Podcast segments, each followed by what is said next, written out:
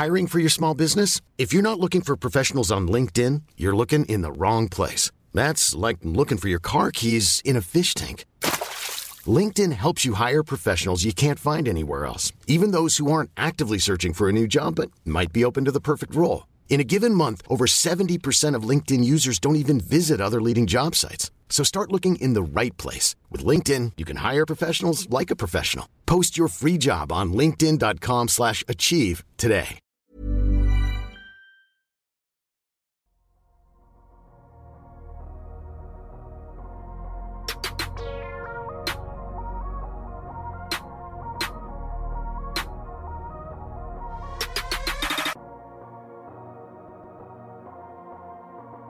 Salut à tous, c'est Adrien, bienvenue dans ce nouvel épisode du Dunk Hebdo NBA Podcast et pas n'importe quel épisode ce mois-ci. C'est un mois consacré au DH20, au classement des 20 meilleurs joueurs NBA par Dunk Hebdo et par vous, nos chers euh, auditeurs et auditrices. Et donc après avoir parlé euh, des critères de chacun, de notre manière de, de construire ce classement euh, du DH20, des absents également la semaine dernière, cette semaine, deuxième épisode, on rentre enfin dans le vif du sujet avec le bas de classement évidemment du DH20 et durant ce mois spécial, on va varier la rotation. Cette semaine, nous sommes quatre. Vous le voyez si vous êtes avec nous euh, sur YouTube. Donc dans l'ordre alphabétique, avec moi tout d'abord, Amine. Comment ça va, Amine? Ça va très bien. On parle du, du bas et c'est super intéressant. Plus, parfois plus intéressant que de parler de tout en haut où c'est plus simple un petit peu de donner les arguments. Euh, donc voilà, euh, très content. C'est vrai que c'est le bas de classement, peut-être celui où on peut avoir parfois quelques regrets des joueurs qu'on aurait aimé glisser, qu'on n'a pas pu glisser. Comment ça va toi, Constant, cette fin de DH20 ça va très bien. Après avoir un peu torché Jamal Murray euh, dans le précédent épisode, euh, je, sais pas. On n'a pas la réaction des fans de Denver, mais je pense pas que je serai en odeur de sainteté euh, chez certains. Euh, non, mais cette belle après-midi, là, il fait beau, il se passe de belles choses hors NBA. On est vraiment très heureux. non, mais on est là effectivement. C'est la période où, en fait, entre le moment où on enregistre et le moment où on a conclu notre DH20, c'est un peu le range où t'as changé quatre noms au moment où t'enregistres. Mais bon, le DH20 est un classement à un instant précis. Il faut euh, au moins être capable d'expliquer pourquoi à ce moment-là on a choisi ces joueurs. Et le dernier qui est avec nous, c'est peut-être celui qui a le, bas de classement de DH20 qui va faire le plus parler, mais qui est intéressant, c'est Gabin. Comment tu vas, Gabin? Je sens que ça va faire parler, ouais. Ça va très bien, même si, euh, bah là, où on enregistre, euh, la France vient de se faire éliminer. Il faut remettre dans le contexte. Mais voilà, je, on va quand même essayer de sourire et de passer un bon épisode malgré tout ça le smile, franchement, le smile. Hein. voilà, un peu d'indice euh, temporel sur ces enregistrements euh, de DH20, bien sûr. Mais rentrons dans le vif du sujet. Rappel du classement, d'ailleurs, puisqu'on démarre cette semaine avec la tradition chez Dunk Hebdo qui veut qu'on cite à chaque fois le 21e chaque année. Et ceux qui ont écouté l'épisode 1 sont au courant. Constant l'a cité, celui qui s'est retrouvé donc euh, à la porte du DH20, c'est NBA champion Jamal Murray. Voilà pour le récapitulatif, puisqu'on démarre aujourd'hui, entrons maintenant dans le sujet, dans le classement des 20 meilleurs joueurs NBA et le numéro 20 du DH20 2023. C'est un certain De'Aaron Fox, De'Aaron Fox donc numéro 20 au global, qui est 16e chez les auditeurs. Et euh, je voulais euh, un peu donner la parole à mes camarades aujourd'hui, mais je suis un peu obligé de commencer par parler d'Aaron Fox. C'est moi qui l'ai le plus haut. Il est 14e chez moi. Alors évidemment, une saison que tout le monde a remarqué chez euh, De'Aaron Fox et qui a été euh, conclu en, point d'orgue avec euh, ce fameux trophée de, Clutch Player of the Year, le premier trophée qui est parti chez lui. C'est un peu ce qu'on a vu le plus, donc d'Aaron Fox euh, à la tête de, ces Kings, qui ont été la meilleure attaque de la saison hein, en termes d'offensive rating, 119.4. Donc c'est assez à souligner. Moi, c'est ça que j'ai un peu voulu mettre en avant. Fox, qui est aussi un porteur de ballon, un initiateur. Alors, évidemment, la question principale autour de ce profil, c'est est-ce que enfin Fox est en train d'exploser. Est-ce que c'est une saison de surchauffe? Est-ce qu'il ne dépend pas un petit peu de son duo avec Sabonis Je pense qu'on va pouvoir parler de tout ça. Et justement, Amine, je t'invite à parler un peu de cet ami d'Aaron Fox parce que chez toi, il n'est pas dans le classement. Qu'est-ce que tu as pensé euh, du renard de Sacramento? Bah, franchement, je peux pas. Il y a rien de, choquant à retrouver d'Aaron Fox dans le DH20. Euh, disons que en plus dans ce dernier tiers, c'est un peu compliqué parce que les joueurs sont très proches. On a déjà parlé la dernière fois. C'est peut-être un, des exercices les plus compliqués de, de départager un peu des joueurs qui sont très, très proches. Euh, moi, ce qui a fait que je l'ai pas eu, je pense que on va encore parler beaucoup des biais aujourd'hui. En tout cas, moi, je vais beaucoup en parler. Et j'ai eu un biais par rapport au fait que hum, je pense que sans Sabonis, il fait pas cette saison, il fait, il passe pas ce cap. C'est-à-dire que l'arrivée de Sabonis dans l'équipe, la façon et pas seulement Sabonis, Mike Brown aussi euh, dans la façon dont il a coaché, coaché son équipe. Et du coup, j'ai eu un peu ce biais aussi. Euh, à, vouloir, j'ai pensé à D'Aaron Fox et à Sabonis dans mon DH20, et plutôt que d'en choisir un plutôt qu'un autre, j'en ai pris aucun. Euh, je pense que si ça avait dû euh, en être un, ça aurait dû être D'Aaron Fox, mais disons que euh, je trouvais que les écarts étaient plus minces. Moi, j'en ai parlé dans l'épisode précédent. J'ai Jalen Bronson en 20 Fox a sûrement apporté plus par rapport au clutch, par rapport à certaines choses. Ensuite, Jalen Bronson, j'ai envie de dire, peut-être que c'est ma vision aussi de Julius Randle dans, l'équipe des Knicks, qui est pour moi un, joueur moins intéressant que n'est euh, Sabonis du côté des Kings, qui fait que j'ai favorisé un peu Bronson en tant que véritable leader, alors que je suis pas absolument certain que Fox est le leader euh, aux Kings. Néanmoins, c'est une super saison euh, de, de, de, joueurs calibre DH20. Voilà. Oui, euh, tu, l'as très bien dit, mais c'est vrai qu'il faut le rappeler, cette fin de classement, on en avait déjà parlé la semaine dernière, c'est un peu le tiers de joueurs qui peut aller de, grosso modo, de 15 à 35. Je vais, dire, je vais, je vais prendre traité large, mais on a tous beaucoup de joueurs et il y a des billets qui rendront compte. Alors moi, j'ai Fox un peu plus haut, euh, je vais en parler parce que justement, moi, j'y accorde de la valeur. J'ai décidé de considérer que c'était lui euh, qui était l'artisan principal, on va dire, de, cette, de cette belle saison des Kings. Il y a aussi et c'est aussi un autre biais qu'on va sûrement évoquer quelques fois aujourd'hui, euh, les playoffs, puisqu'on a retrouvé les Kings en playoffs et on a vu euh, des Kings et un des Aaron Fox de très très haut niveau. Euh, et puis voilà, c'est le leader dans, dans, les, dans les moments clutch. Il a pris des tirs aussi très très compliqués. Hein. J'avais retrouvé la stat, alors je l'ai plus remis dans mes notes, mais je sais qu'il a pris, voilà, c'est le dixième joueur de NBA qui a pris les tirs les plus compliqués d'après les play-by-play stats. Donc voilà, et il a été hyper efficace. C'est un bad shot maker. Je sais que tout le monde n'est pas fan de ce type de profil. Moi, j'aime beaucoup. Et je pense que là, il a prouvé que, avec un peu, évidemment, il faut les, bonnes, les bons outils autour, euh, autour de lui. Il faut peut-être bien l'utiliser, mais qui peut être l'initiateur numéro un d'une attaque élite en NBA. Et pour moi, ça a une, certaine valeur. Donc c'est pour ça qu'il était un peu plus haut et qu'il se retrouve un peu à cause de moi, je l'admets, euh, à la 20e place euh, du DH20. Euh, je sais qu'aussi Constant, toi tu l'as aussi dans ton DH20, il est 18e. Qu'est-ce que qu'est-ce que tu ajouterais toi au cas d'Aaron Fox? Voilà, la problématique, c'est que si je refais le classement, je l'enlèverais peut-être de mon DH20. Mais euh, ça n'enlève pas que d'Aaron Fox, pour moi, Amine parlait du fait que, euh, enfin, se questionner sur le fait que Fox était-il réellement le leader de ces Kings. Pour moi, la série contre les Warriors le montre totalement avec Sabonis qui est bah euh, pas si loin de la production de Julius Randle en fait. Hein. Les deux euh, sont vraiment un peu paumés. Je trouve ça intéressant de faire le parallèle entre Bronson et De'Aaron Fox parce qu'ils ont eu tous les deux un All NBA au poste 4 qui a complètement disparu lors des playoffs. Euh, moi, pourquoi j'ai classé Fox et j'ai pas classé Bronson par exemple?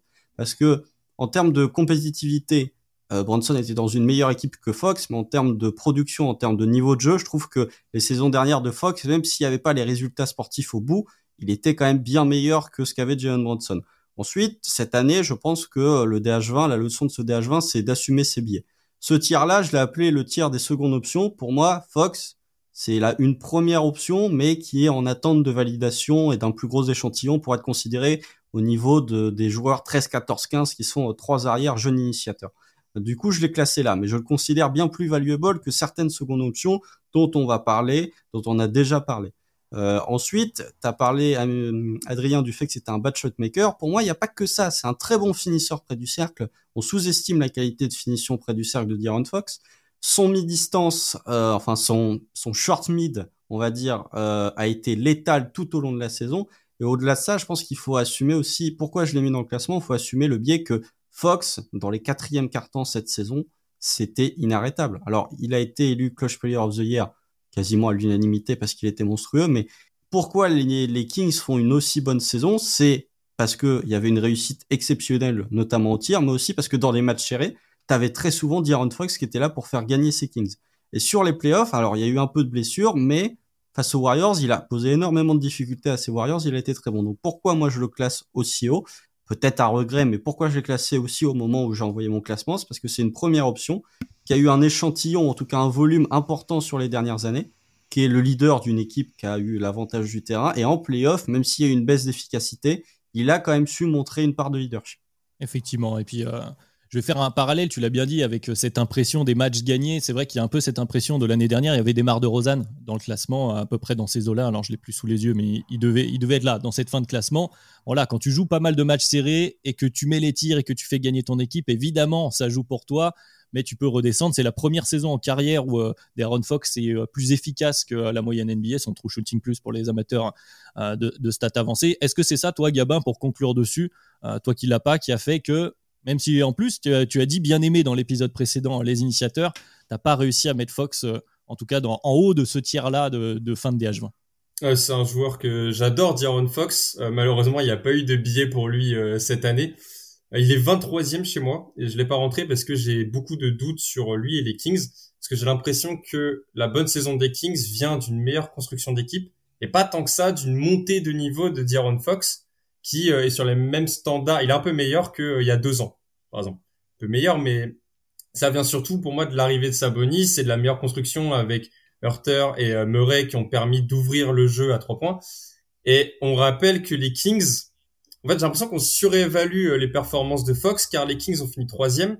Mais il faudrait pas s'enflammer sur cette équipe qui euh, a eu beaucoup de chance. Les stats, on les connaît, c'est 73 matchs minimum par tous les membres du 5 majeur. C'est une équipe qui a réussi à éviter euh, les problèmes de blessures et à garder son équipe complète jusqu'à l'arrivée. Donc j'attends peut-être la validation, une autre saison de D'Aaron Fox.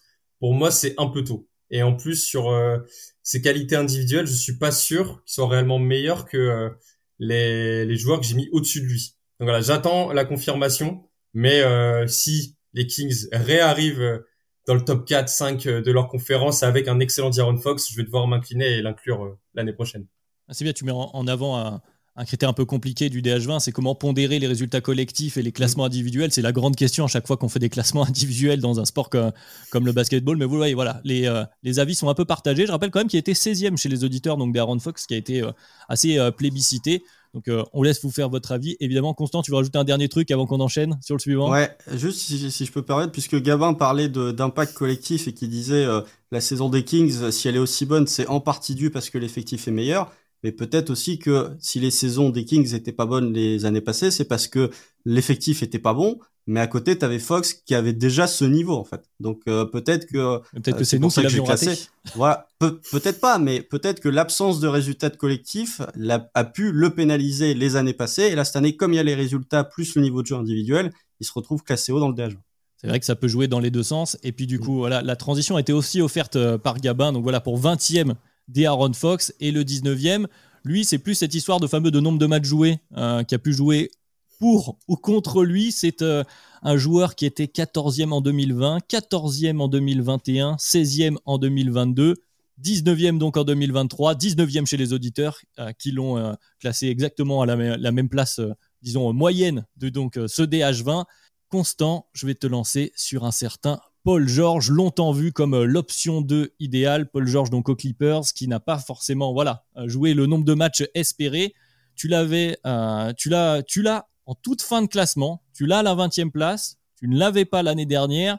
Qu'est-ce qui fait qu'il est sur cet équilibre précaire? Est-ce qu'on est sur une fin de Paul George DH20 ou on en est autour du cas Paul George Très honnêtement, j'ai hésité entre, j'ai longuement hésité entre Paul George et Brandon Ingram pour ma 20e place. Ingram a longtemps eu ce spot et puis après j'ai redécalé Paul George parce que finalement Ingram a joué moins de matchs que Paul George l'an dernier.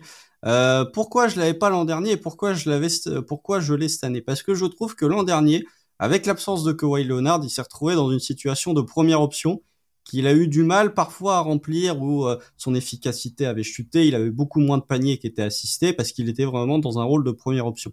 Cette année, avec le retour de Kawhi, il redevient un petit peu cette seconde option il redevient un peu plus efficace au niveau de ses pourcentages et j'ai trouvé que il redevenait une, le Paul George celle qu'on imagine, à savoir une bonne, très bonne seconde option, même si pour moi c'est pas la seconde option ultime, ça c'est probablement terminé ce Paul George. Euh, sur le cas Paul George, j'ai pas grand chose à ajouter. Je trouve que un peu comme Siakam, c'est un peu des, joueurs que je mets pas par défaut parce que il y a un côté péjoratif de dire, de dire euh, par défaut, mais je les mets parce que c'est des joueurs qui ont la répétition des saisons et qui sont dans des contextes d'équipe compétitive. Donc, euh, face à des nouveaux, bah, par exemple un joueur comme Ali Burton, un joueur comme Brandon Ingram, qui font peut-être des saisons meilleures en termes d'impact individuel, mais qui n'ont pas l'échantillon des saisons passées, je préfère les conserver par rapport aux jeunes loups. Mais sinon, sur Paul George, oui, euh, il a fait une bien meilleure saison, même si il y a l'échantillon de matchs. Mais encore une fois, si tu compares à d'autres joueurs de ce classement, bah, finalement, il est à peu près au même nombre de matchs joués. Euh, ou alors Zion, hein, on salue euh, Gaba euh, pour son classement. Mais euh, voilà, oui, pour moi, c'est redevenu une seconde option viable, mais c'est pas la seconde option comme il a pu être par le passé, mais ça reste malgré tout un joueur que je classe dans mon DH20. Il commence vraiment à être pas loin de la porte de sortie, mais cette année, il reste. Justement, Gabin, tu étais euh, prise à partie. Chez toi, Paul George, il a un peu fait le trajet inverse, puisque donc tu ne l'as pas euh, dans ton classement cette année, mais tu l'avais 15e l'année dernière. Qu'est-ce qui, euh, pour toi, t'a fait sortir Paul George euh, du classement du DH alors ça va faire très bizarre parce que je viens de parler de Zion Williamson, mais euh, Paul George il est victime en fait de la révision de mes critères. C'est-à-dire que deux années de suite sans faire les playoffs, c'est trop compliqué après de le mettre dans le DH20 alors que j'avais expliqué que les derniers tirs justement où le niveau est très homogène, si on n'a pas de playoffs dernièrement, c'est trop compliqué d'inclure le joueur. Donc voilà, il est victime de ça parce que je suis sûr qu'en plus en faisant les playoffs, vu son niveau, il aurait pu y être. Pour moi, si on prend euh, toutes les secondes options et qu'on enlève en fait les euh, LeBron, Anthony Davis, Booker, KD, vous jugerez qui est première et deuxième option. Pour moi, c'est le meilleur. Après, dans, dans le reste, malheureusement, il, il manque cet échantillon de, de matchs à très haut niveau que j'espère euh, voir l'année prochaine. Enfin, l'équipe au complet pour les Clippers euh, par pitié. Ah bah, c'est sûr que du côté des Clippers, je pense qu'ils partagent ton souhait. Pas forcément tout le monde, manifestement. Il faudra voir sur YouTube si vous voulez voir des personnes qui partagent pas nécessairement ce souhait. Non, bah, moi, moi, je leur souhaite. Hein. Non, mais, non, mais moi, très honnêtement, je leur souhaite. Hein. Mais c'est juste la notion de euh, Clippers en bonne santé quand les joueurs commencent à arriver, enfin, comment, quand ils commencent à être de plus en plus vieux et que par le passé, ils étaient déjà blessés, je suis sceptique. Mais je leur souhaite, hein, vraiment fan des Clippers. Euh, une belle saison sans blessure, ça ferait un petit peu de bien. Mais là n'est pas le sujet. Ouais, on va, on va reparler probablement avec un autre joueur qui a été euh, la problématique du DH20 pour ceux qui ont écouté euh, le premier épisode. Amine, je vais me tourner vers toi pour, euh, conclure autour de ce, Paul George que tu n'as pas non plus. je voudrais te poser la question qui, était un peu en filigrane en fond de ce que disait Constant et Gamin, parce qu'il y, y, a deux choses sur Paul George. Alors évidemment, son niveau à lui, peut-être que d'année en année, ça devient plus compliqué, mais il y a aussi le progrès des autres, peut-être, parce que tu as du monde qui est rentré dans ton classement. Je vois de ton côté, notamment, euh, tu l'as dit, tu as Jalen Bronson euh, euh, qui se glisse par là. Est-ce que c'est ça? Est-ce que c'est le, projet, le progrès des autres qui t'a fait sortir Paul George ou est-ce que c'est son niveau à lui plutôt? Alors moi, je vais être très précis, je vais raconter un peu ce qui s'est passé. J'ai fait mon DH20 et ensuite j'ai été invité par Guillaume dans une super série dans le Basket Lab qui s'appelle la C-Lab et où j'ai dû travailler encore plus profondément sur Paul George pour le classer. Et lorsque j'ai travaillé plus profondément sur Paul George, il m'est pris un regret de ne l'avoir pas inclus dans le DH20. Maintenant, les choses sont faites. Néanmoins, j'ai essayé de comprendre pourquoi je l'avais pas mis alors dans ces cas-là. Et je pense que plutôt que de, les progrès des autres, je pense qu'il y a un biais euh, lié au fait qu'il n'ait pas participé au playoff, justement. C'est-à-dire qu'on a un peu oublié sa saison. On a l'image de Paul George qui joue pas assez, comme l'a dit Constant, il a fait une saison où il a joué euh, sa soixantaine de matchs, donc euh, ce n'est pas non plus euh, infamant. Et sur ce qu'il a produit, on est sur un Paul George qui est pas le grand Paul George qu'on a pu connaître, ça c'est sûr. Néanmoins, on est sur un Paul George efficace, efficient, qui est très utile, qui est plutôt toujours, toujours en fait, il est un peu moins bon dans tout, mais il est toujours bon dans tout en fait. C'est ça. C'est-à-dire bon défenseur, euh, bon playmaking secondaire, bon, euh, bon shooter. Il y a, on va dire, ça a jamais été son fort, mais il va de moins en moins au cercle. C'est peut-être le seul truc où euh, ça commence à être, à être difficile. Néanmoins, petit regret de ne pas avoir inclus Paul George dans mon classement parce qu'il y a le biais, on ne te voit pas en playoff et du coup, on, je l'ai un peu zappé en me disant bon, qu'est-ce que ça donne Paul George quand c'est vraiment dur? Et c'est ça qui a été difficile pour moi. Vas-y, Constant, je t'en prie. Si je peux me permettre, euh, je rejoins totalement ce qu'a dit Amine parce que Paul George et Stephen Curry ont joué le même nombre de matchs en saison régulière l'an dernier, 56. C'est plus que Kevin Durant, c'est plus que Brandon Ingram, c'est plus que euh, pas mal de joueurs qui sont euh, considérés comme des joueurs très forts. Donc voilà, effectivement, il y a à côté pas de playoff. Ouais, tu parlais des biais, Amine, on a aussi ce biais-là, peut-être avec des joueurs qu'on a vu souvent blessés, et comme on l'a pas vu en playoff alors qu'on a vu les Clippers, et d'autres joueurs des Clippers, on en reparlera, c'est vrai qu'il y a il y, a, ce critère-là qui rentre, ça peut devenir un biais, mais euh, voilà. Un astérisque également autour de, Paul George, lui, parce qu'on a envie de le revoir en playoff au meilleur niveau. C'est un peu, lui doit retrouver, on veut retrouver le Paul George, là où euh, peut-être euh, des Aaron Fox, on voudrait une confirmation. Donc voilà, c'est qui s'oppose un petit peu sur, sur l'attente l'année prochaine pour voir s'ils peuvent garder leur place en fin de classement.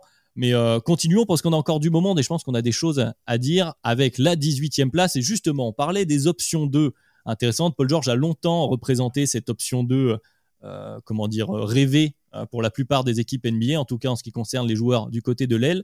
Et en voilà une option 2 qui fait beaucoup parler, qui a des fans, des, des, fans plus critiques de son jeu, mais qu'on voit régulièrement en playoff dernièrement, 18e place du DH20 2023, monsieur euh, Jalen Brown. Jalen Brown, constant, tu es encore de la partie, je te prends encore à partie autour de Jalen Brown puisque tu l'as euh, à la 16e place. Tu l'avais 13e en 2022, donc il a un peu, un peu régressé.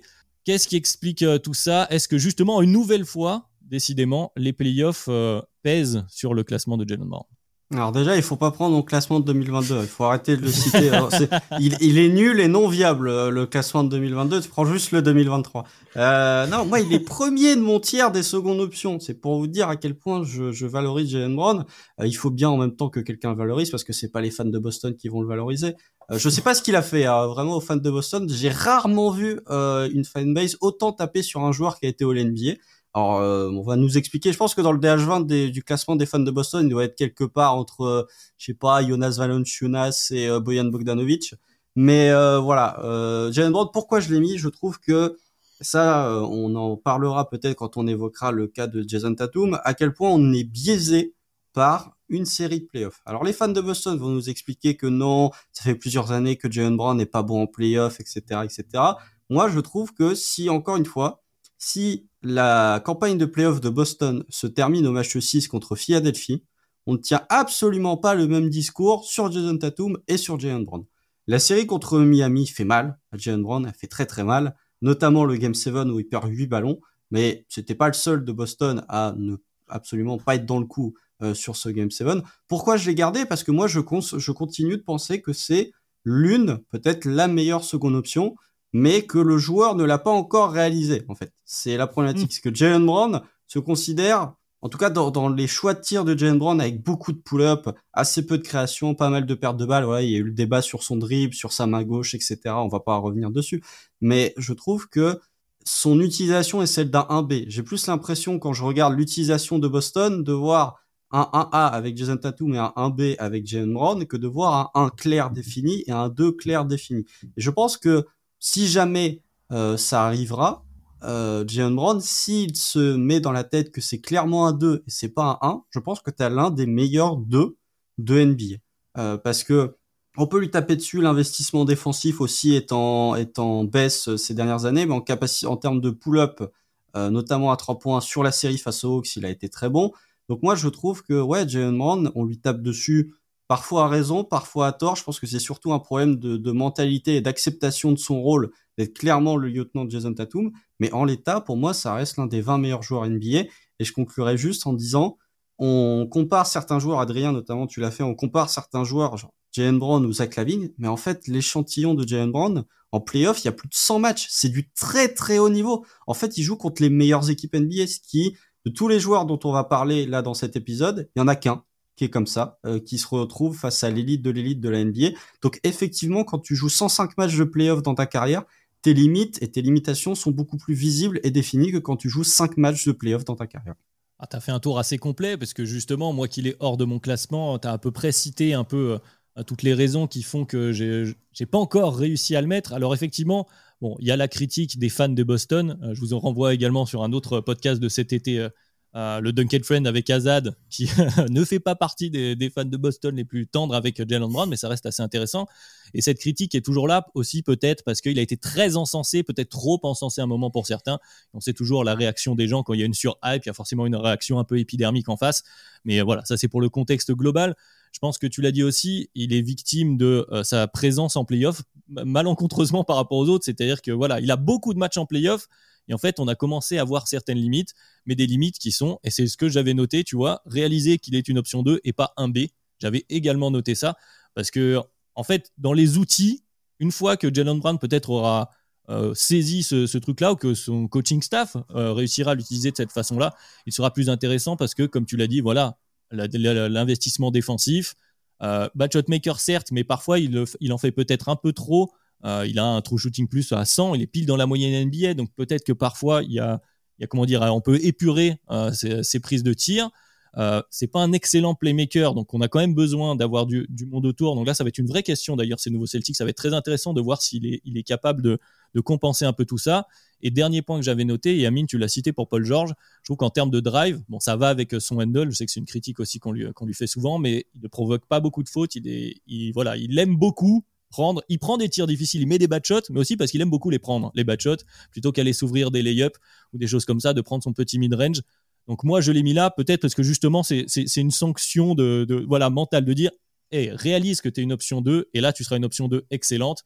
Et du coup, effectivement, de toute façon, comme on le disait au début, pour moi, il est dans ce tir-là. Il y a plein d'autres gars. J'ai voulu mettre Zach Lavine en 20 en espèce de wildcard parce que ça me faisait plaisir et parce que je préfère peut-être le skill set de Zach Lavine et parce que j'ai un billet en tant que fan des bouches. De toute façon, c'est écrit sur la casquette. Mais, euh, mais effectivement, que Jalen Brown soit là, soit la 18e place, euh, global du DH20, ça me choque pas. Il est aussi, euh, il est où chez les auditeurs avec le public 18 Bon, effectivement, il y a, rien de choquant. Euh, Amine, du coup, toi tu l'as où Amine Jalen Brown? Tu l'as en 19. Est-ce qu'on est la modération, Amine? Alors, je l'ai en 19, oui, clairement la modération. Après, je me situe quand même plus du côté de Constant, parce que je, je, vais dans son sens, justement, je pense, de sa mauvaise utilisation. Euh, je voulais pas en rajouter grand-chose, parce que non seulement je suis assez d'accord avec Constant et en plus, j'en ai vraiment beaucoup parlé ces derniers temps parce que tu parlais du Duncan Fraser sur euh, Jalen Brown et Jason Tatum. J'y étais, donc euh, j'ai déjà beaucoup dit mon avis sur, sur Jalen Brown.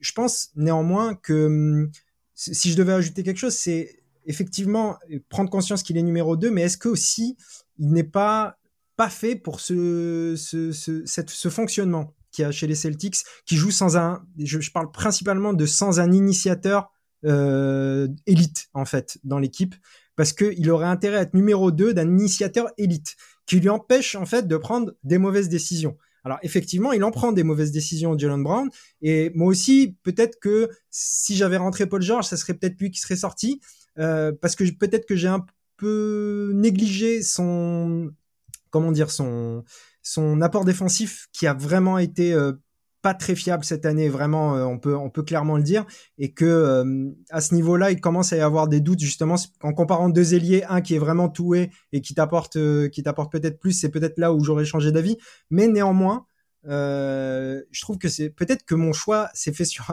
un, nouveau biais encore, c'est qu'on est tellement dur avec lui et, et qu'il ne mérite pas à ce point qu'on soit dur avec lui que moi pour moi c'est un joueur qui en tout cas est sans difficulté dans le top 25, top 30. Donc, comme ça se jouait à peu de choses, il s'est retrouvé là, Jalen Brown, et il ne l'a pas volé non plus. Voilà.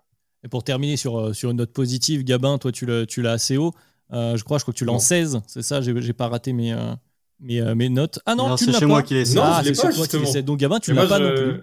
tu ne l'as pas. Bah écoutez, on finit pas sur une note positive. Gabin, est-ce que, toi aussi tu l'as sanctionné autour de tout ça j'ai envie d'un peu euh, tirer sur l'ambulance. Je suis vraiment désolé parce que pour moi, quand j'ai mis un peu mes joueurs, à la fin, il y a un gros top 25 qui s'est dégagé et selon moi, il est même pas euh, top 25.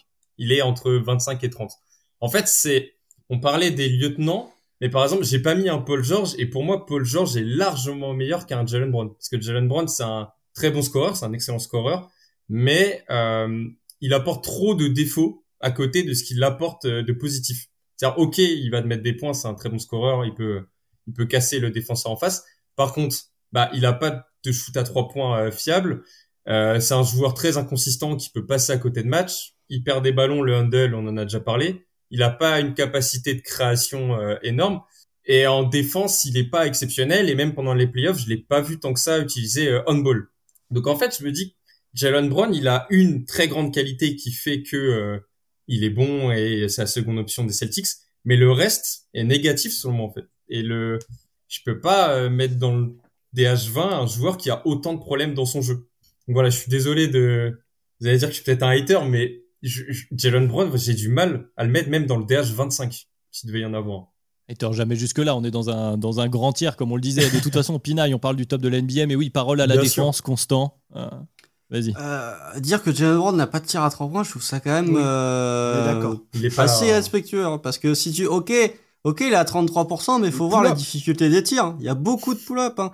Encore une fois, euh, oui, bah ok. Euh, euh, si t'as dans ce cas-là, si tu dis Seth Curry est l'un des meilleurs shooters en NBA, ah non, parce qu'il y a énormément de catch and shoot. Il faut aussi oui, les pourcentages, tu vas pas être à 39% à 3 points quand tu prends que des pull-ups. C'est aussi toute la notion de bad shot maker. Après, sur l'aspect défensif, euh, des joueurs dans ce tiers-là, des arrières, qui, hormis Paul George, qui est, euh, allez, un cran au-dessus de la moyenne défensif, qui sont des bons défenseurs dans les arrières de ce classement Il n'y en a pas. Zach Lavigne, c'est pas un bon défenseur. Anthony Edwards, c'est pas un bon défenseur.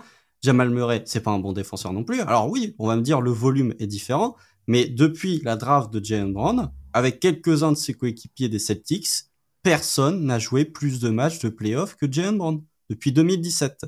Donc, on peut lui taper dessus. Et aussi, ça c'est un point que, que j'évoquerai lorsqu'on évoquera le, le cas de Jason Tatum. Si c'est un B, c'est peut-être parce que ton 1 n'est pas toujours le 1 établi dans les situations qui sont un peu tendues. Oui, euh, c'est juste. Euh, on va croire que je suis pas d'accord avec Constant, que je, suis d'accord avec tout ce qu'il dit. c'est juste pour pour euh, pour, préciser. préciser peut-être que là où on est plus dur avec Jalen Brown sur sa défense, c'est que parmi tous les joueurs que tu as cités, justement, c'est peut-être l'un de ceux qui a le plus les outils pour, pour le faire. Et c'est peut-être là où on va chercher. Celui qui en a montré le plus, en tout cas. Oui, voilà. Et, et c'est peut-être ce qui, ce qui rend la, vision plus difficile. Mais effectivement, tu as raison. Je suis d'accord avec toi. Et euh... oh, j'ai pas raison. Ce n'est que mon avis. Hein. Pardon, je, je, me suis mal... avis je me suis mal exprimé. Je dis pas que mon avis est parole d'évangile, mais euh, non, c'est mon opinion. En tout cas, je trouve qu'on est, on... la moindre erreur de Jalen Brown est euh, analysée, décortiquée, amplifiée x 10, là où c'est pas le cas chez certains. Oui, effectivement. Et puis pour terminer, je pense que le, point aussi qui est intéressant, vous l'avez tous dit euh, plus ou moins, c'est que ces qualités sont peut-être pas mises en avant dans ce contexte-là. C'est qu'il est jugé dans ce contexte des Celtics et peut-être qu'il gagnerait à être à côté d'une option 1 plus élite en initiation, comme tu disais, peut-être plus avec des joueurs qu'on évoquera tout en haut du DH20, mais peut-être plus avec un Luka qu'avec un Tatum pour schématiser.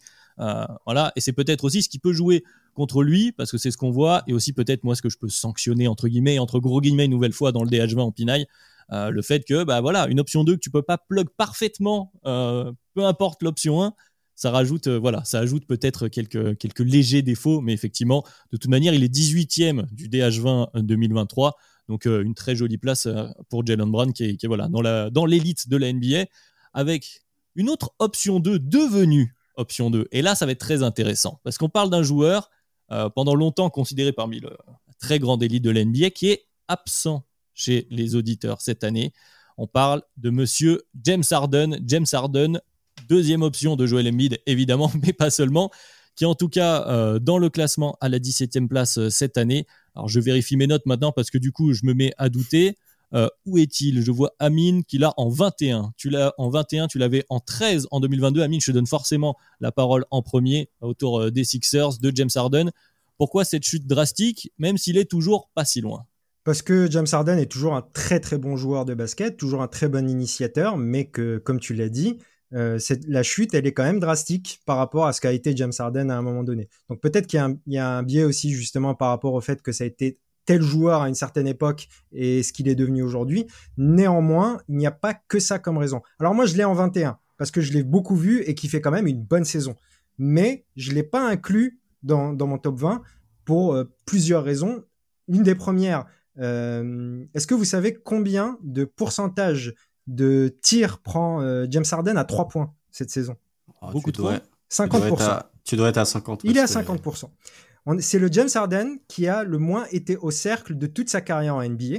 Donc déjà, ça, c'est un changement de paradigme, parce que ce qui faisait la grande force de James Harden et qui lui permettait d'être encore meilleur à l'initiation, justement, c'était sa capacité à aller au cercle. D'ailleurs, ça s'est vu en playoff où il arrivait plus ou moins à aller au cercle, mais euh, il, il finissait pas. C'était quand même assez terrible à voir.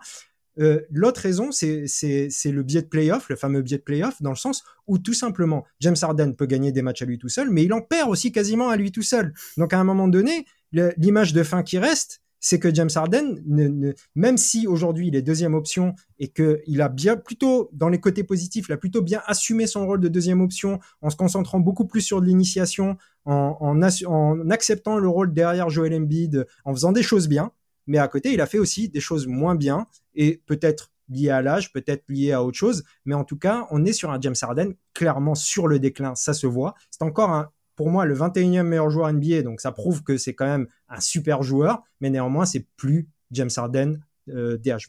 Voilà. après l'analyse globale de James Harden, on va prendre les opposés chez Doug Hebdo. Je vais commencer par toi, Constant, parce que toi, tu ne l'as pas. Il n'est pas dans ton classement euh, de DH20. Qu'est-ce que tu as sanctionné du coup chez James Harden? En fait, toute la problématique de James Harden, il y a plusieurs choses. Déjà, le premier truc, c'est que effectivement, on juge peut-être James Harden plus sévèrement parce qu'il a été un joueur top 5, top 6, top 7 du DH20 dans ces très très grandes années. Euh, ce qui va être le cas, je pense, quand on va évoquer un autre joueur qui est en fin de carrière et qui commence à vieillir, tout en, tout en étant productif, excusez-moi. Euh, l'année dernière, quand on avait fait le DH20, j'avais dit je serais pas surpris si James Harden dans un an il se retrouve plus haut et est sorti de mon classement. Euh, donc euh, voilà, encore une fois visionnaire. J'ai pas cité ton classement de 2022. Hein. non mais encore une fois visionnaire dans mes analyses, comme comme toujours. Hein, pour ceux qui ont écouté les, les previews de playoffs, vous l'aviez déjà remarqué. Au-delà de ça, James Harden, je continue de penser que c'est le meilleur meneur de la conférence Ouest. Dans un an, ce sera peut-être un... Est, pardon. Oui, excusez-moi. Euh, oui, parce que West, il y a deux trois joueurs effectivement. Euh, je continue de penser que c'est peut-être le meilleur meneur de la conférence Est. D'ici un an, j'aurais très probablement changé d'avis, je serais passé sur un autre meneur.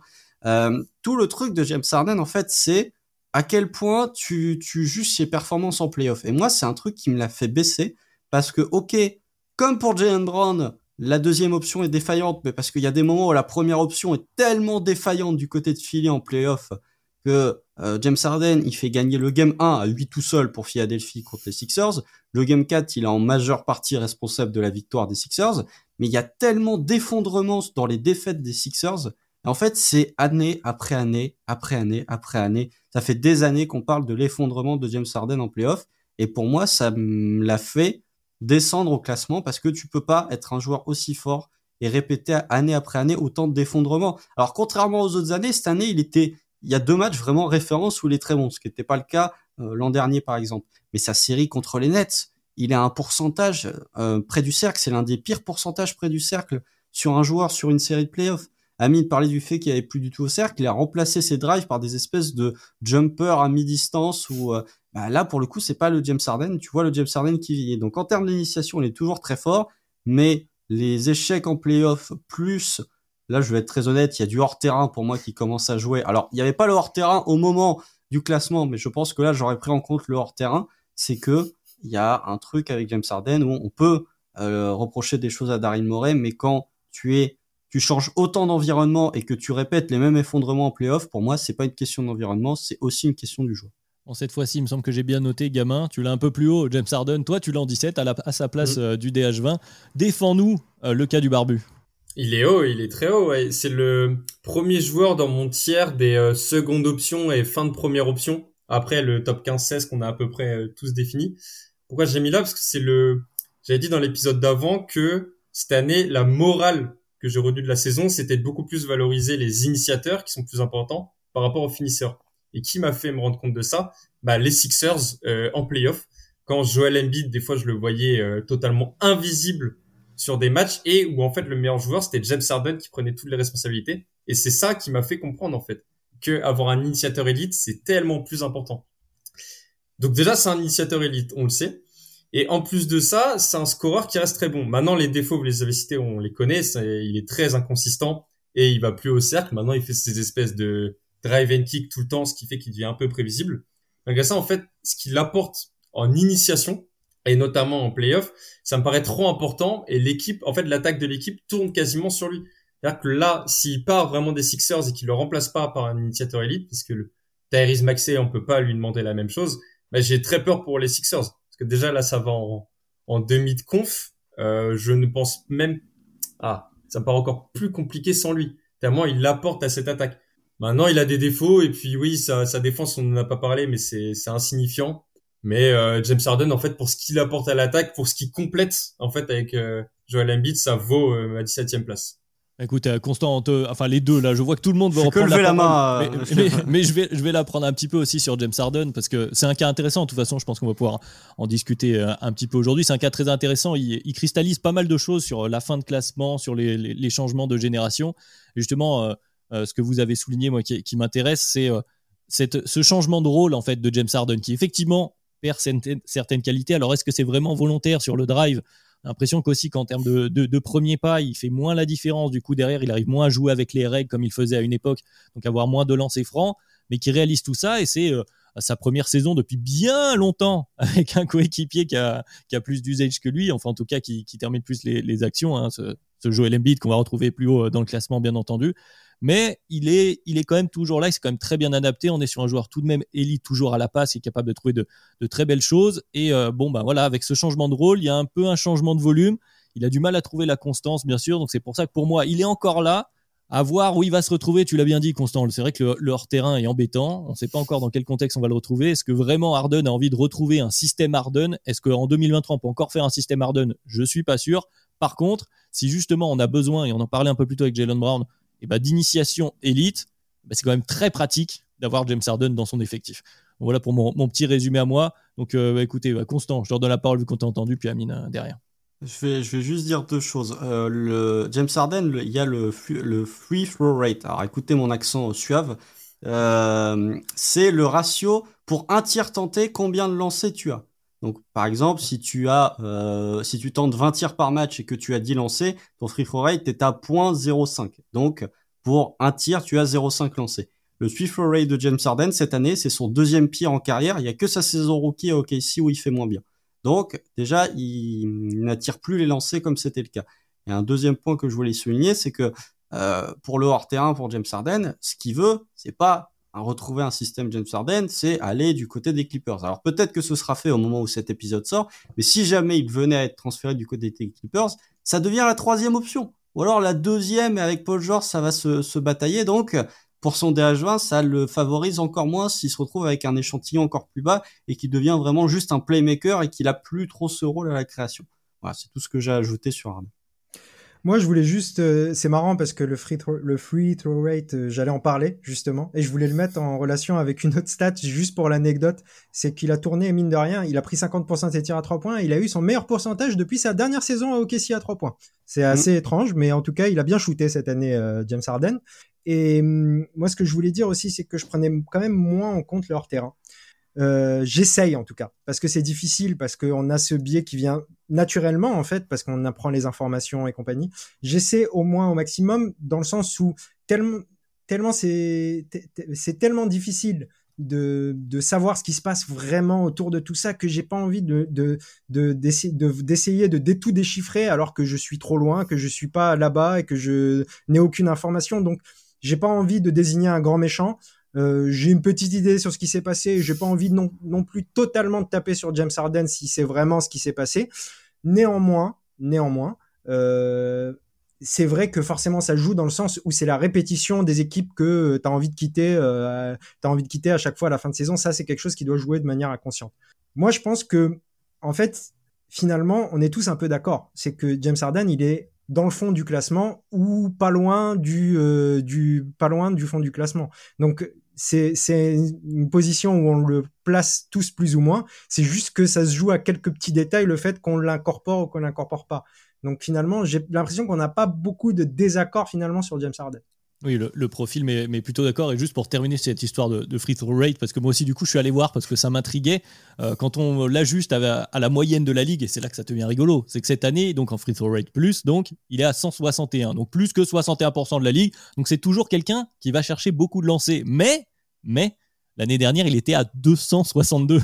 Donc en fait, c'est la chute drastique par rapport au James Harden qu'on connaît qui donne cette impression qu'il peut-être joue contre lui. Mais c'est quelque chose d'assez intéressant parce que c'est un sujet voilà, d'aller chercher les fautes du drive qu'on retrouve quand même pas mal chez ces, euh, ces, deuxièmes options, entre guillemets, en tout cas chez les joueurs qu'on vient d'évoquer. Moins chez Fox, pour le coup, qui, euh, qui, voilà, qui est un meilleur joueur pour aller, pour aller près du cercle. Mais, mais voilà pour, le, pour cette parenthèse du, du, du profil Harden. Mais tu l'as dit, Amine, on est tous un peu d'accord sur quel joueur il est maintenant. La question, c'est quel sera son contexte euh, et, comment il s'en sortira l'année prochaine et, est-ce que ça jouera à nouveau sur son classement.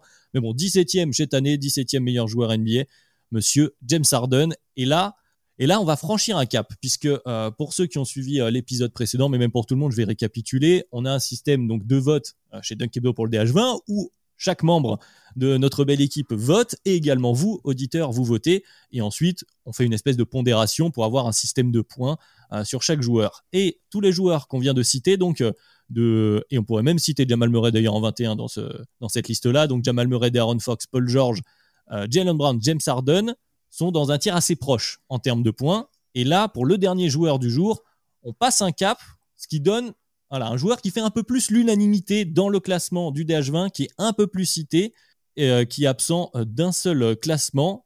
et c'est le classement, il me semble d'ailleurs, des auditeurs, si je dis pas de bêtises, c'est ça. Il n'est pas là chez les auditeurs, mais il fait l'unanimité chez Duck Hebdo, et il se retrouve donc à la 16e place. Et on parlait des secondes options. Celle-ci est très intéressante, puisqu'on va parler d'un intérieur. On parle de Monsieur Bamade Bayo, donc 16e du DH20 2023, totalement absent du classement des auditeurs. Donc on veut bien euh, votre avis. Hein. N'hésitez pas d'ailleurs, les commentaires YouTube, tout ça, ça y en est des YouTubeurs, euh, sur Twitter également. Et chez nous, il est très bien placé, très bien placé, notamment chez Amine. On vient de t'entendre, Amine. Je te redonne une nouvelle fois la parole, puisque tu l'as 14. Bama Bayo, qui euh, nous avait fait peur, on va dire ça comme ça, en début de saison. Peut-être que chez certains qui l'aimaient beaucoup, je sais que c'est ton cas, c'est le cas de Ben également, qu'on salue, et qu'il a, et a plutôt également, il l'a 15e. Euh, voilà, en début de saison, il euh, générait quelques frustrations et finalement, on a retrouvé un très bon Bama Bayo jusqu'au bout euh, des playoffs NBA. Amine, est-ce que c'est tout ça, cette rédemption qui fait que tu confirmes la place de Bama Bayo pour toi? Ça y est, il est clairement dans le DH20. Pour toi, il est tout en haut du tiers des, des secondes options. Ouais, voilà. Moi, effectivement, je l'ai, je l'ai très haut. Je l'ai 14e. Je pense que je suis celui qui l'est le plus haut de toute l'équipe.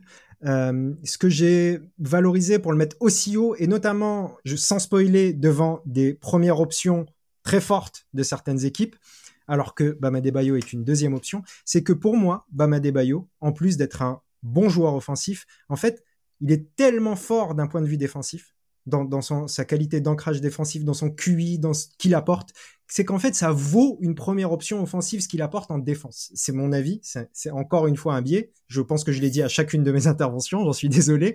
Mais néanmoins, je pense qu'à ce niveau de ce que tu apportes en défense, sachant que d'un point de vue offensif, tu n'es pas un peintre non plus, tu as tes limitations, mais tu apportes que ce soit dans au scoring, que ce soit dans du playmaking secondaire, tu apportes quelque chose et tu es euh, un pion essentiel de l'attaque de ton équipe et être à ce point aussi fort et aussi polyvalent parce que ce que j'aime beaucoup mettre en avant ce sont les intérieurs polyvalents euh, de aujourd'hui les vrais joueurs NBA 2020, de 2023 qui sont capables de porter une équipe d'un point de vue défensif. Ce sont ces joueurs capables effectivement de faire un peu de tout en défense et capables d'apporter de différentes manières. Bama Debayo et ce joueur là j'en vois peut-être un seul au-dessus de lui euh, dans ce même registre que je ne vais pas spoiler non plus. Mais néanmoins c'est un joueur qui est un niveau tel que j'ai pu le classer devant des premières options d'équipe. Et je, je, je pense qu'il faut vraiment être très très fort, c'est dire à quel point j'évalue de façon élevée sa défense pour pouvoir passer au-dessus de certains joueurs. Voilà. Ah, donc Amine qui évalue la défense très très haut. Gabin, est-ce que du coup, puisque toi tu l'as le plus bas chez nous, hein, puisque j'exclus les auditeurs qui ne peuvent pas s'exprimer dans ce podcast malheureusement, actuellement, toi tu l'as 19e, 19e du classement, mais tu l'as tout de même, hein, évidemment. Est-ce que du coup, toi tu as sanctionné justement peut-être ces, limites offensives euh, de l'autre côté du terrain? J'ai pas l'impression de l'avoir sanctionné 19e, c'est déjà très bien. En fait, quand tu as un expert défensif, mais c'est un véritable joueur défensif, de toute façon pour être DH20, euh, il faut l'être le, un des plus polyvalents, complets, qui peut switcher sur tous les postes, euh, athlétique, enfin, on connaît ses qualités. Je, en fait, moi, je, je donne plus de crédit à l'attaque que euh, véritablement la défense. C'est pour moi, tu as un plafond de verre en tant qu'expert défensif si de l'autre côté, euh, tu n'es pas excellent. Et je pense que voilà, Bama Bayo, c'est un joueur qui pourra jamais dépasser ce top 15 DH20 malgré toutes les qualités qu'on lui reconnaît. Maintenant, en, en attaque, voilà, c'est pas un peintre. Il a mis 20 points dans chaque match des finales NBA minimum. Donc c'est quand même bien. Il a la capacité de poser des écrans. C'est un bon finisseur. Il a un bon mid-range.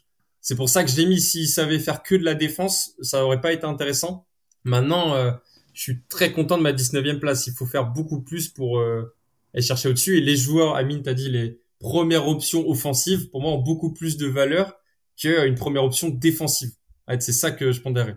Bon, cette fois-ci, Constant, tu es un peu plus la voix de la modération, puisque tu es entre les deux. Tu l'as à la 17e place, bon, je l'ai à la 16e place. On l'a un peu tous dans ces eaux-là, de toute façon, une nouvelle fois, dans, ce tir-là. C'est pour ça, d'ailleurs, qu'on en parle dans cet épisode.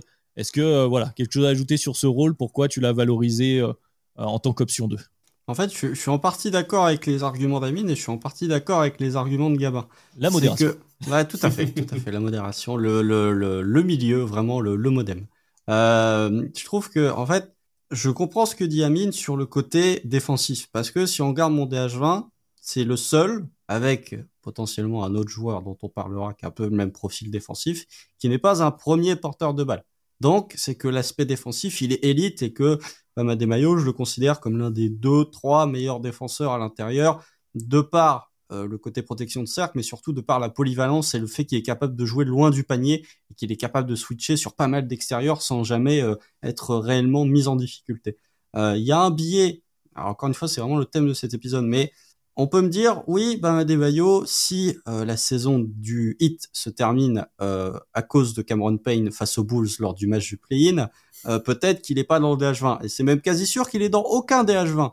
À la différence près que, contrairement à Jason Tatum ou contrairement à Jalen Brown, c'est pas une série de playoffs qui arrive ensuite, c'est une campagne de playoffs intégrale avec des Game 7, avec une finale NBA. Voilà, donc je trouve que l'échantillon de Bam Adebayo est quand même un peu plus grand.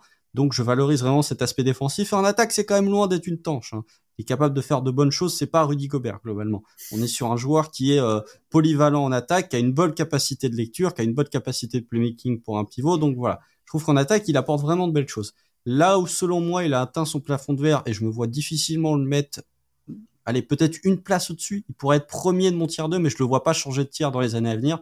C'est que et c'est pour ça qu'il est 27e chez les auditeurs, c'est parce que c'est pas un porteur de balle, c'est pas un initiateur offensif. Et là, ça rejoint un peu ce qu'a dit Gabin. Dans mon classement, je préfère valoriser ce type de profil-là. Par exemple, pour moi, il rejoindra, il rejoindra jamais le tiers des trois initiateurs qui sont aux trois places juste au-dessus de moi. Pour moi, il y a vraiment hmm. un écart de tiers littéralement entre ces joueurs-là.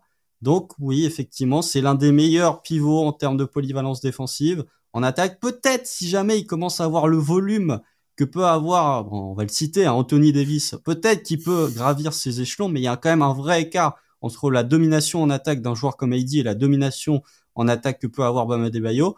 Mais il est bien trop fort défensivement, il est bien trop polyvalent pour être euh, laissé sur le carreau tu m'embêtes, tu as cette fâcheuse tendance à citer euh, à peu près tout ce que j'allais dire, mais effectivement, c'est intéressant et on le voit du coup dans les points et le fait qu'il soit dans nos classements. Pour, voilà, il y a un plafond de verre, c'est ça, il y a un plafond fin de DH20 pour une seconde option qui est un intérieur.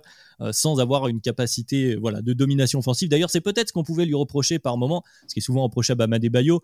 Il aime bien prendre son petit tir dans le floater range de temps en temps, ou peut-être qu'on on aimerait que quand il a des mismatchs, il les enfonce un peu plus. On aimerait voilà, un peu plus de, voilà, de domination intérieure, on va dire ça. Mais comme tu l'as dit, Amine, par exemple, il est très bon sur short roll, il est très bon en face-up pour distribuer. Il est quand même, voilà, en attaque, il a une certaine valeur, mais il a, ce certain plafond, tout en étant eh bien clairement, en tout cas chez Dunk Hebdo, hein, chez euh, chacun des intervenants de l'équipe, il est clairement là, ce qui fait qu'il y a un cap en, termes de points. Il est 16e, mais il est bel et bien 16e. Il est bien ancré euh, dans cette euh, fin de classement du DH20 et il a un profil un peu différent des autres, malgré tout. Amine, je vois que tu, veux rajouter quelque chose? Oui, en fait, j'aimerais juste préciser, même si je, je, pense que ça va, c'est juste, en fait, ce que j'ai voulu valoriser, c'est l'excellence défensive. C'est-à-dire que pour moi, à un moment donné, c'est justement, je vais rarement placer un défenseur aussi haut, mais je pense qu'à certains niveaux d'excellence, on peut se permettre de placer devant certains initiateurs. C'est là où j'ai voulu aller. C'est peut-être une question justement de vouloir mettre en place cette philosophie. Alors, ils sont pas beaucoup justement à pouvoir pouvoir passer ce gap. Je pense que c'était le seul justement que je pouvais incorporer là-dedans si je réfléchis un petit peu en termes de, défense de manière très très globale et de défense euh, de, de, ce que tu apportes en défense dans une équipe, je pense qu'il est dans mon top 2 des défenseurs de la NBA justement. Mmh. Et c'est pour ça en fait qu'aujourd'hui j'arrive à le classer. Justement, je me dis une, une, importance aussi grande d'un point de vue défensif pour son équipe qu'il a quand même mené deux fois en finale NBA, mine de rien. Euh, ça peut valoir justement certains euh, initiateurs primaires, justement, qui sont des premières options d'équipe, mais qui n'ont pas encore passé ce gap peut-être au niveau offensif. Je vais pas le placer devant Stephen Curry ou Luka Doncic, mais je vais pas citer le nom devant qui je l'ai placé, mais pour moi, ça peut se discuter. Voilà. Oui, non, mais c'est vrai qu'il y a toute cette question de la pondération. On en avait un peu parlé mm. dans, l'épisode précédent. J'ai la même chose que toi. On nous redonnait la parole, Gabin, notamment. Je t'ai vu hocher la tête. Mais de, de, pondération, de comment on, met, on classe des secondes options de tiers élite, notamment de par la défense, Amine, mais pas seulement. Voilà, on a fait un peu le tour du, du profil de, du Bama Bayou en 2023 par rapport à des initiateurs, certes, mais des initiateurs de deuxième, troisième, quatrième rang NBA selon comment on veut, on veut, on veut poser des tiers. C'est vrai que c'est une vraie question qui se pose. On décide souvent, en tout cas, c'est une vraie qui a l'air de se répéter euh, dans le, dans le DH20, en tout cas chez les intervenants du podcast de mettre les secondes options, de quand même leur accorder euh, une certaine importance dans, ce tir-là, qui est un tir un peu particulier, euh, comme, comme on l'a déjà dit. Gabin, si tu voulais ajouter quelque chose Ben, c'est exactement ce que tu as dit. En fait, il est très amusant à analyser le cas Bama Debayo parce que je pense qu'on a tous le même jugement du joueur. On est tous conscients que c'est un défenseur élite et on lui trouve tous d'énormes qualités. Et après, ça dépend en fait de ce que tu as dit, Adrien, de quoi, qu'est-ce que tu priorises, qu'est-ce que tu pondères comme critère. Et c'est là où on va pas être d'accord parce que euh, je peux, peux pas te rejoindre. Pour moi, une première option d'une équipe qui va loin, c'est forcément plus valorisante que un excellent défenseur. Voilà. Après, c'est comment tu juges le jeu. Mais c'est amusant de une équipe qui va loin. Les Cavs n'ont pas été très loin cette année. Alors, on, Et Grizzlies non plus. ah, on commence à voir des balles perdues qui arrivent. Et justement, va ça, va ça, ça, fait parfaitement le, la transition. Et en plus, on va bien respecter comme ça le timing. Euh, on salue Ben qui sera bien content. Ça fait parfaitement la, la transition. Pour récapituler tout d'abord euh, ce tiers. Euh, on va voir comment on va appeler le titre de ce podcast. Je suis assez curieux de voir quel sera la, le, quel sera le, le résultat de, de, la rédaction. Mais effectivement, on a toutes ces secondes options, ce D. Aaron Fogg, dont je rappelle euh, le classement, la fin de classement du DH20, donc 20e d'Aaron Fox, on en a parlé, donc initiateur d'une équipe qui allait en playoff, la meilleure attaque de la Ligue Gabin, et ensuite des secondes options, 19e Paul George, 18e Jalen Brown, 17e James Harden, 16e Bam Adebayo, et justement on l'a évoqué, ça a été un sujet euh, pendant ce podcast, en plus des biais, hein, mon cher Amine, ça a été cette histoire d'initiation et ce sera le sujet du prochain épisode. Il va y avoir oh une bataille avec des initiateurs. Euh, préparez-vous, je vois que Constant euh, se prépare et dans les starting clubs, c'est déjà en train de, s'échauffer. Il y a un joueur qu'il aime bien, qu'il connaît bien en plus. On, a déjà cité quelques noms, on n'a pas cité les places. Eh bien, on a réussi à, pas trop spoiler. on est parti pour euh, un mois complet de DH20 chez Kebdo. Si vous nous découvrez, n'hésitez surtout pas à les prendre dans l'ordre, hein, puisque forcément, au fur et à mesure, le classement va se dévoiler. Vous êtes les bienvenus un peu partout, comme toujours les plateformes de podcast, sur YouTube, où on essaye d'amener de la plus-value. D'ailleurs, cette année, avec quelques animations hein, concoctées, hein, notamment par Ben, vous allez voir tout ça. Donc vous êtes les bienvenus sur YouTube, n'hésitez pas à échanger avec nous, sur euh, Twitter également qui gardera son nom ad vitam aeternam. n'hésitez pas à venir euh, nous en parler et puis euh, merci d'être toujours aussi nombreux et nombreuses à nous retrouver chaque saison, à nous suivre sur ce mois de DH20 qui va continuer de s'enchaîner, de s'enchaîner, de s'enchaîner, de s'enchaîner, bah d'ailleurs et s'enchaîner, s'enjailler et s'enchaîner. Exactement, on était un peu entre les deux, qui va continuer donc de, s'enchaîner. Merci de nous avoir écoutés pour euh, cet épisode, pour cet épisode numéro 2 du DH20 2023. Et on se dit à très vite. Salut. Salut.